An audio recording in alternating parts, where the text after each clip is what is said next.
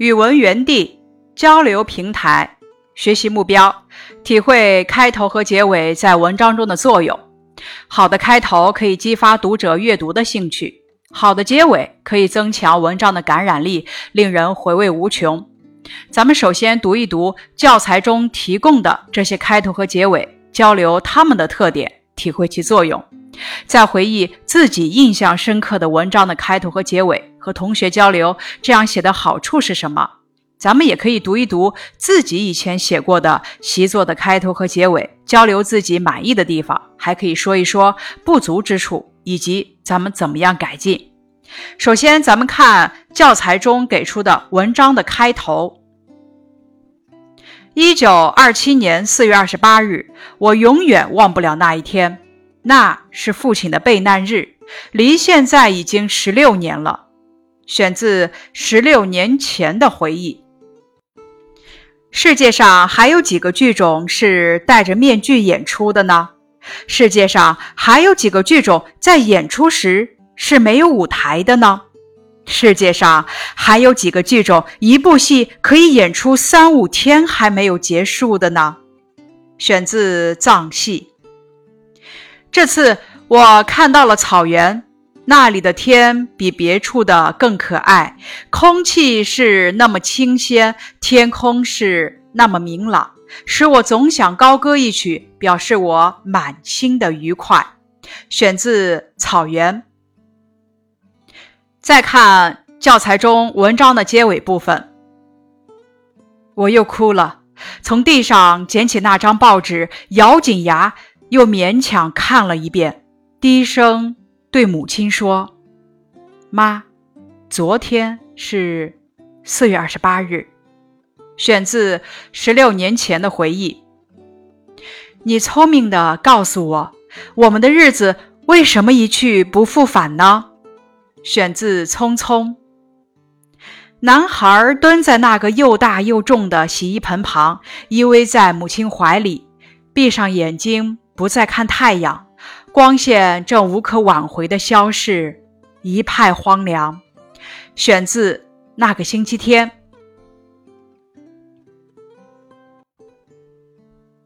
十六年前的回忆，开篇直接交代回忆的年月日，突出这件事留给作者的印象之深。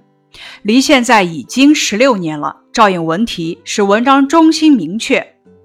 藏戏这篇课文开篇以三个连续的反问句构成排比，突出强调藏戏的特点，颇具特色，先声夺人，引起共鸣，给人以深刻的印象。草原可爱、清鲜、明朗，写出了草原上天空、空气的特点，表达了作者的喜爱之情。高歌一曲，直接表达了作者初见草原的惊喜、赞叹之情。以上文章的开头可以照应文题，点明中心，确定感情基调；再看文章的结尾，可以与开头相呼应，可以深化文章的中心，可以令人回味无穷。十六年前的回忆的结尾与文章的开头相呼应，突出这一天是父亲的备难日，让我印象深刻，终生难忘，表达出了我的悲痛以及对父亲沉痛的哀悼和深深的思念之情。匆匆以反问句结尾，强调了日子一去不复返的特点。俗话说：“边框边搂，重在收口。”如何收好口，紧扣文章中心，表达真情实感，就显得特别重要。那个星期天的结尾部分，作者抓住了男孩的动作和太阳光线的变化，表现了男孩失望透顶的心情，情景交融，凸显了文章中心。除了交流平台呈现的开头结尾形式，以下是收集到的一些生动新颖的文章开头和文章结尾。丁香节开头部分，今年的丁香花走过了还要回头望。结尾部分，结是解不完的，岂不太平淡无味了吗？好处是什么呢？以反问句式结尾。既升华了文章主题，又激发了读者思考。文章灯光开头部分，我爱到天安门广场走走，令人心头光明而又温暖。灯光的结尾部分，事情已经过去很长时间了，我又想起这位亲爱的战友来。好处，首尾都提到了灯，突出了主题。文章十六年前的回忆，开头部分。一九二七年四月二十八日，我永远忘不了那一天，那是父亲的备难日，离现在已经十六年了。十六年前的回忆结尾部分，我又哭了，从地上捡起那张报纸，咬紧牙，又勉强看了一遍，低声对母亲说：“妈，昨天是四月二十八日。”这样写的好处是什么呢？开头和结尾都强调了我永远忘不了父亲被害的日子，表达了我悲痛的心情，表明我对父亲逝世的日期刻骨铭心。这是典型的首尾呼应。这样的开头和结尾强调了主题，令人印象深刻。匆匆这篇课文的开头部分，燕子去了，现在。又到了哪里呢？匆匆的结尾部分，你聪明的告诉我，我们的日子为什么一去不复返呢？这样写的好处，结尾以问句呼应开头，强调时间的流逝，直接抒发作者的感叹，余味悠长。再来欣赏一下以下收集到的新颖的、生动的文章开头。文章《十里长街送总理》开头部分，天灰蒙蒙的，又阴又冷。长安街两旁的人行道上挤满了男女老少，路那样长，人那样多，向东望不见头，向西望不见尾。这样开头的好处，渲染气氛是开头，不直接陈述内容，而是通过描写与内容有关的景物、场面等渲染气氛，烘托环境，使读者有种身临其境的感觉。萧山杨梅开头部分，在众多的杭州水果中，我常常想到萧山杨梅，它也许算不上特别名贵。却给我的心带来一丝温暖，因为它使我想起小学时代的一位老师。这样写的好处，开门见山是开头，开篇就直入主题，把要写的人事物直截了当的摆出来，使人一目了然。燕子这篇文章的开头部分。一身乌黑的羽毛，一对轻快有力的翅膀，加上剪刀似的尾巴，凑成了那样可爱的、活泼的小燕子。这样开头的好处，特定镜头是开头，用所要描写的人或者物来开头，像电影特定镜头一样，捕捉某一方面展开叙述，使人印象深刻。以下是一些收集到的文章的结尾。钓鱼的启示这篇文章的结尾部分，三十四年前那个月光如水的夜晚，给我留下了永久的回忆和终生的启示。这样结尾的好处，点明文章主旨的结尾，让读者受到启发，引起读者反思。再来看桂林山水这篇文章的结尾部分，这样的山。围绕着这样的水，这样的水倒映着这样的山，再加上空中云雾迷蒙，山间绿树红花，江上竹筏小舟，让你感到像是走进了连绵不断的画卷，真是舟行碧波上，人在画中游。这样结尾的好处，前后照应式结尾，画龙点睛，既总结了全文，又与开篇“桂林山水甲天下”照应。抒发了作者对桂林山水的赞美之情。反卡这篇文章的结尾部分这么写：过了一个钟头，他怀着甜蜜的希望睡熟了，他在梦里看见一铺暖炕，炕上坐着他的爷爷，耷拉着两条腿，正在念他的信。泥鳅在炕边走来走去，摇着尾巴。这样结尾的好处，悬念式结尾，使读者不禁猜测他的命运究竟如何，使人们的情感从文中进一步得到感染，并且延续到课外。下面是语文园地词句段运用部分。读下面的诗句，联系你读过的古诗，说说有哪些事物在诗中被赋予了人的品格和志向。咱们首先反复朗读，理解一下诗句的意思，再说一说这些诗句中哪些事物被赋予了人怎样的品格和志向。然后呢，再联系自己读过的古诗，说一说还有哪些事物在诗中被赋予了人的品格和志向。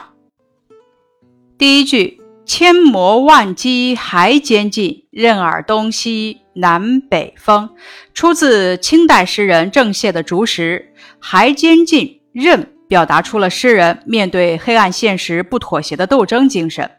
这首诗表面写竹子，实际是以竹自喻，表达了诗人对当时黑暗社会不妥协的斗争意志。第二句“不要人夸好颜色，只留清气满乾坤”，出自元代诗人画家王冕的一首题咏自己所画梅花的诗作《墨梅》。这两句正是诗人的自我写照。他屡试不第，又不愿巴结权贵，于是放弃功名利禄，归隐浙东九里山，作画一米为生。这两句表现了诗人鄙薄流俗、独善其身、不求功勋的品格。荷尽已无擎雨盖，菊残犹有傲霜枝。出自北宋文学家苏轼创作的一首七言绝句《赠》。刘景文这首诗是苏轼送给好友刘景文的一首勉励诗。苏轼的这首诗为赠刘景文而作，将对刘景文品格和节操的称颂不着痕迹地糅合在对初冬景物的描写中。菊花虽然残了，但仍有傲霜枝，形象地比喻出了人物孤高傲世的高洁品格。以下是收集到的一些古诗：“垂蕊饮清露，流响出疏桐。居高声自远，非是借秋风。”虞世南在禅中借禅的习性，表达了自己高洁傲世的品行。墙角数枝梅，凌寒独自开。遥知不是雪。为有暗香来。王安石在梅花中以梅花喻人，通过歌颂梅花的傲雪盛放，表达了诗人的坚贞不屈。凿开混沌得乌金，藏蓄阳河意最深。绝火燃回春浩浩，红炉照破夜沉沉。鼎彝原来生成立，铁石犹存死后心。但愿苍生具保暖，不辞辛苦出山林。于谦在《咏煤炭》中以煤炭自喻，表现其为国为民的抱负。接下来，连续课文想一想，下面的外貌和神态描写对刻画人物有什么作用呢？如果删去这些内容，是否会影响文章的表达效果？第一句，父亲仍旧穿着他那件灰布旧棉袍，可是没戴眼镜。我看到了他那乱蓬蓬的长头发下面的平静而慈祥的脸。第二句。扁鼻子军官的目光立刻变得凶恶可怕，他向前弓着身子，伸出两只大手。啊，那双手就像鹰的爪子，扭着雨来的两只耳朵向两边拉。第三句，他没有什么模样，使他可爱的是脸上的精神，头不很大，圆眼，肉鼻子，两条眉很短很粗。头上永远剃得发亮，腮上没有多余的肉，脖子可是几乎与头一边粗。外貌和神态描写不仅能够体现人物性格的特征，还能从中看出人物的喜好、身份和内心世界，对刻画人物形象有着非常重要的作用。咱们看这道题，我们可以把这些句子还原到课文中十六年前的回忆。小英雄雨来，它像一棵挺脱的树。咱们思考，如果删去这些外貌和神态描写，会对课文的表达效果产生什么样的影响呢？第一句，没戴眼镜，乱蓬蓬的长头发，表明父亲遭受了敌人的拷打，但他的神态依然平静而慈祥。这段外貌和神态描写表明，父亲虽遭受酷刑折磨，但是。依旧沉着，充分表现出了父亲坚强不屈的形象。如果删去这些描写，就不能生动全面地表现李大钊的形象。第二句，凶恶可怕，表明敌人的恐怖；鹰的爪子，表明手的力度大。这段神态外貌描写不仅生动形象地写出了敌人的凶残，也烘托出雨来的坚强不屈。如果删去这些描写，就不能很好的烘托出雨来在敌人威胁下的坚强不屈。第三句，这段外貌描写刻画了祥子憨厚老实、勤快干练的形象，能更好的帮助读者了解祥子。如果删去，就不能全面表现祥子形象特点。接下来是日积月累部分。有意栽花花不发，无心插柳柳成荫。有心去栽花，花却始终不开放；无心去插柳，柳却自然的长大成荫。比喻有心去做某件事情。往往惨遭失败，反倒是无心去做的某件事情竟然成功了。第二句，良药苦口利于病，忠言逆耳利于行。中肯的劝告或批评，就如同苦口的良药，虽然听起来难受，实际上对自己的行为大有益处。教育人们要虚心接受别人的批评。树欲静。而风不止，子欲养而亲不待。树要静止，风却不停地刮，要静也静不下来。儿女想要孝敬父母了，父母却已过世。比喻形式与自己的愿望相违背，现在多用来劝诫人们及时孝敬、陪伴父母。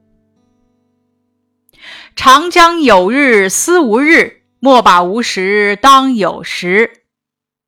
生活富裕之时，要时常想到困难时该怎么办，不要等到贫穷了才后悔当初没有节省。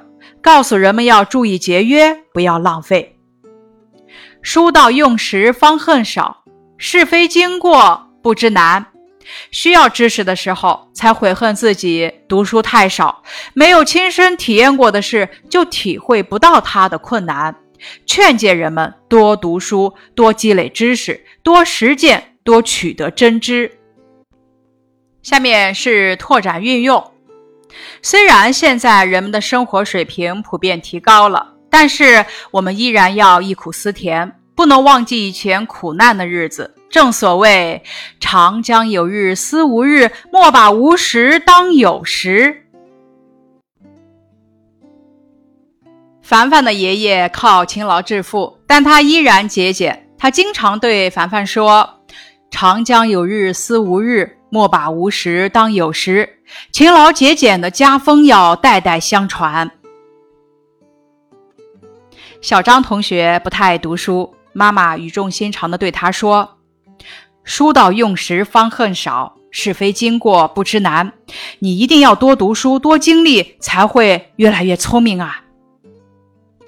乌鸦反哺，羊羔跪乳。